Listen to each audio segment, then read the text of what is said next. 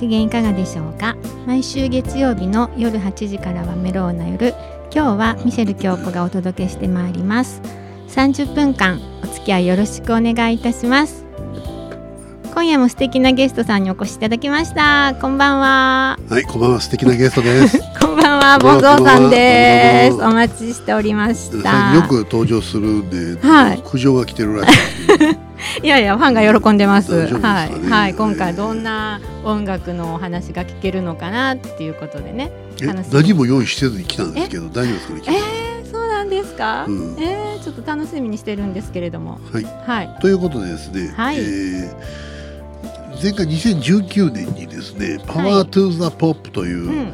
えーたっぷり CD に41曲入ったですね、はい。今 CD2 枚組のアルバム出たんですけど、これあの、えービートルズ DNA というですね、うん。コンセプトのあの CD やったんですね。はい。でビートルズ DNA ってどういうことかっていうとうん。ビートルズの曲を演奏しているわけでもない、まあ、カバーでもない、えなんでしょうね。ビートルズのメンバーがセッションしてるわけでもない、うん。えービートルズただただただビートルズが大好きではい。マニアが、ミミュージシャンになった人、まあ、ビートルマニアのミュージシャンがはい。どうしてもどんな曲やってもビートルズに似てしまうというですね。はい。そビートルズの遺伝子が埋め込まれた曲ばかりを選んだはい。コンピレーションというですね。多分ねこういう考え方の CD ってうん。世界で初めてやと思うんですね。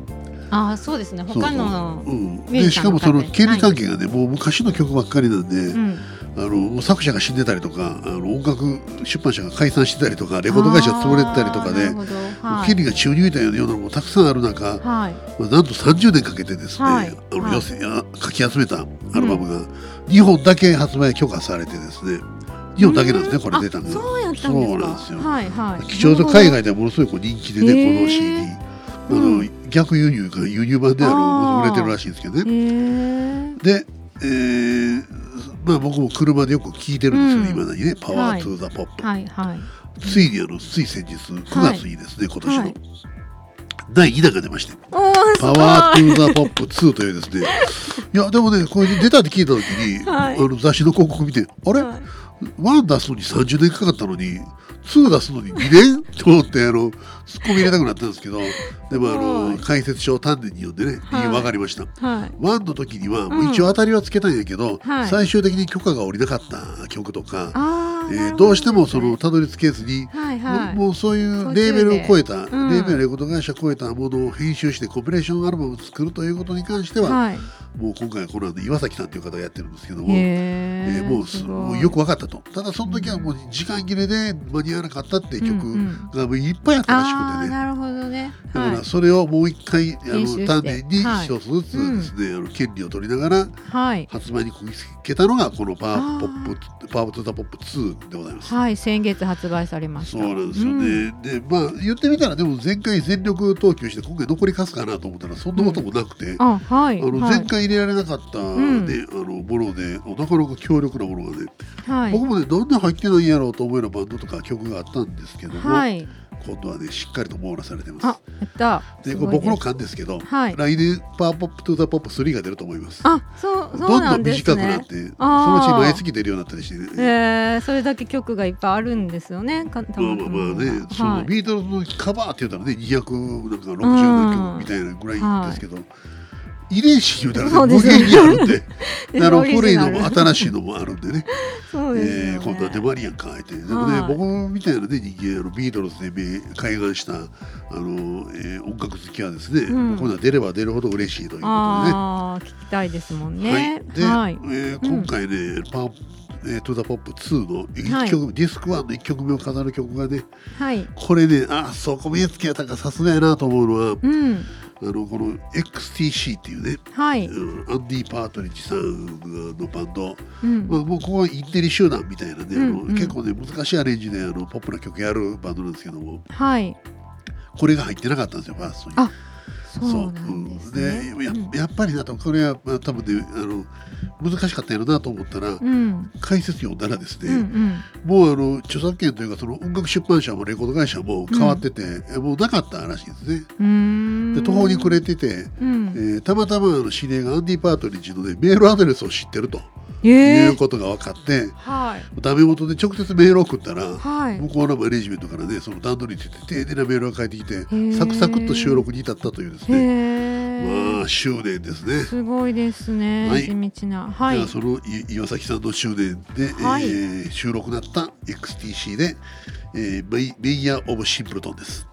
はい、はい。もうなんかね、うん。ビートルズビートルズの60年代初期のね、はい。そしてなあの「I Saw Her Standing There」とかね。ああの8ビートの元気な曲をもう思わせるような。ーうん、遺伝子って感じですよね、はい、ちなみにこれ曲のタイトルで、 Mayor of Simpleton Mayor って何ですか、 Mayor えーー Mayor。何でしたっけ？英語ですよ英語。はい。英語ですね。はい、なんだろうこれはね、はい。もうすぐ神戸も衆議院も選挙あるけど、はい。市長って意味ですねメイヤーっていうのはね。市長なんだ。メイヤー・オブ・市シンプルトン、はい。シシンプルトン市長ですね。はい。あ。そのシンプルトンの市長。シンプルトンって多分町の名前かなんかでしょうね、うんこれね。市長の歌。えー そのまんまやないか。あのまあこの XTC っていうのは本当にインテリ集団っていうかね、ああのテクニックもあるし、ね。うあんの面白い発想の歌詞でね、結構ひねりがあるんですよね。うんえーとまあこれは収録されただけでもおめでとうって感じなんで、えーはいあのえー XTC でした。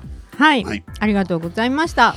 では二曲目はどういきます？曲目はね、うん。この CD たくさん曲入ってるんで本当迷うんやけどね。はい。まあ、パーッとざっと流し見して、うん。あもう最初に目がつい目についたのがね、はい。えー次の曲でこれね4曲目に入っているね、うん。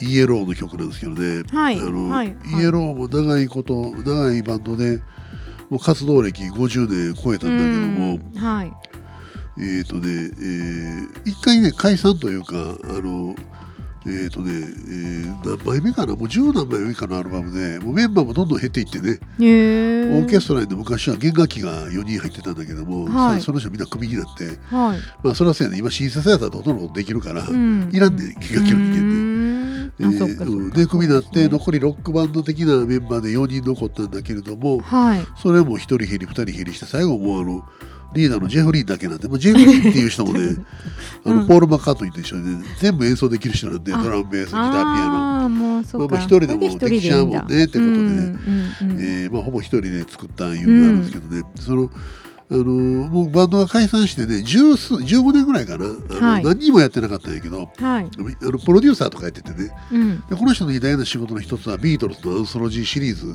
まあプロデュースはこのジェフリーなんですよ。はい。あのえっと覚えてるかな？もうで20年ぐらいになるんちゃうかな？あの、うん。えっとジョン・レノンの遺作のテープから新曲作ったりとかね「はい。フリー・アザー・バード」とか。あのでポールとジョージとリングを集めてね、はい。ジェフリーのあの、えープロデュース、まあ、ジェフリーギターもやってるしコーラスも参加してるんやはいけど、はいこの人は曲声が特徴的なんで、うん。この人がプロデュースしたってすぐ分かんない。コーラスで必ずこの人の声が入ってるからでビートルズのアンソロジーシリーズもその新曲として発表された2曲がね、はい。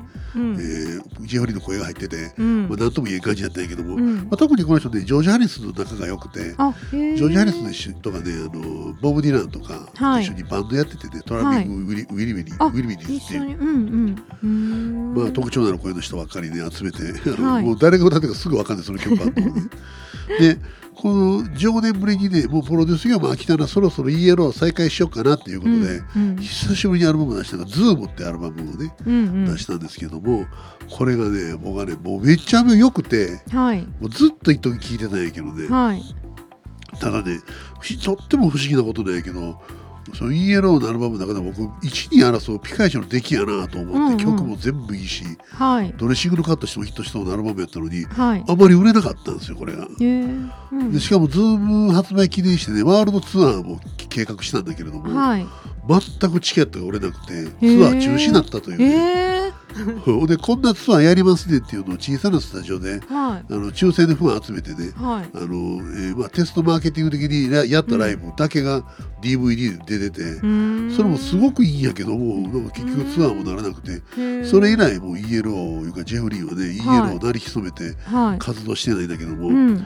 その Zoom っていうアルバムの中にねもうどの曲とってもねこれビートルズやなとあからさまに分かるアルバムなんやけどもはい。うその中でもそのさっき言ったようにジョージ・ハリスのこっちものすごく仲良かったんで、もうこれジョージアンこの曲っていうねあ。あの恥ずかしいぐらいジョージ・ハリスンの曲。全く同じような曲あって。はい。これね今曲聴いてもらったらねみんな分かってもらえると思うんですけどねはい。ジョージが大好きなコード進行ディミニッシュコードっていうのがあるのとうん。それとジョージ・ハリスンはスライドギターの名手って言われてね、うん。えーどちらも登場します。では聴いてみましょう。聞いてみましょう。イ ELOで Moment in Paradise ですドライベッカー。ああそうですよね。恥ずかしいぐらいにジョージ。は いうんジョージ。でもねこれをやでやれるのはねジェフ・リンだけやね世界中で。これやること許されるのはね、うん。まあね、まあ、この曲もね、ほんまシングルにしてもヒットするっていううぐらい、んあの高く評価してたんですけどね、うんうんうんなんかね中津飛ばず終わっちゃって、とても残念です。残念でしたね、イエローも久しぶりにイライブくれたら見に絶対見に行こうと思ったけど、うん。結局中止の発表がホームページで出てきてなんやねんと。なんやねんアメリカ人。言うてねもうイギリス人もヨーロッパ人も含めてお前らチケット買わへんから中止になって思ったやないか、へえーーまあ、日本人はね結構イエロー好きで結はい構イエローの昔のアルバムなんかチャートインしたりしたんで、うん。あの来たら絶対武道館ぐらい埋まったと思うけうどねん。残念ですわ。残念ですね。はい。という話はちょっとこれと変わってですね、はい。